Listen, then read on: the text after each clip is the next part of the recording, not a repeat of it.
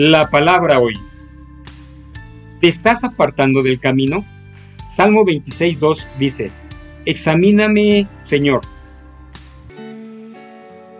Se cuenta la historia de un sujeto llamado Bill que telefoneó a su jefe y le dijo, Creo que el Señor está buscando un gerente experimentado, con talento y que trabaje firme en su escritorio central. Me gustaría ponerme a su disposición para ese empleo.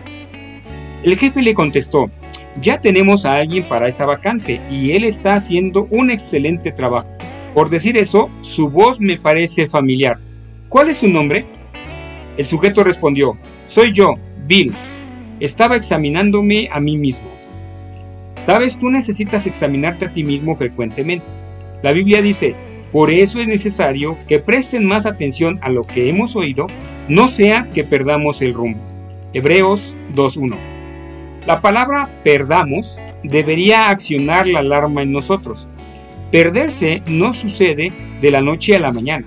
Pausadamente y de un modo imprescindible te desvía de la senda y terminas en lugares donde jamás pensaste estar. Y lo que es peor, en lugares de los cuales es posible que nunca consigas volver. Un avión que vuela apenas un grado fuera del plano de vuelo que le fue estipulado puede terminar a centenas de kilómetros de su destino. Y si está sin combustible, solo puede ir para un lugar, para abajo. Conociendo su tendencia a desviarse y hacerse de la vista gorda frente a sus fallas de carácter, el salmista oró, Hazme justicia, Señor, pues he llevado una vida intachable. En el Señor confío sin titubear. Examíname, Señor, ponme a prueba purifica mis entrañas y mi corazón.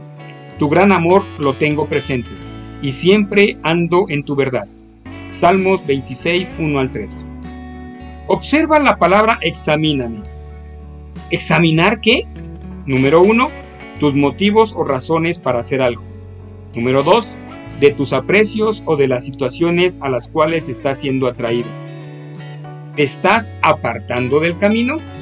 Que hoy el Señor examine tu corazón y tú y yo aprendamos a corregir nuestro camino. Que el Señor dé paz y consuelo a tu corazón, descanso a tu cuerpo y si Él lo permite el día de mañana por aquí nos escuchamos. Que Dios te bendiga.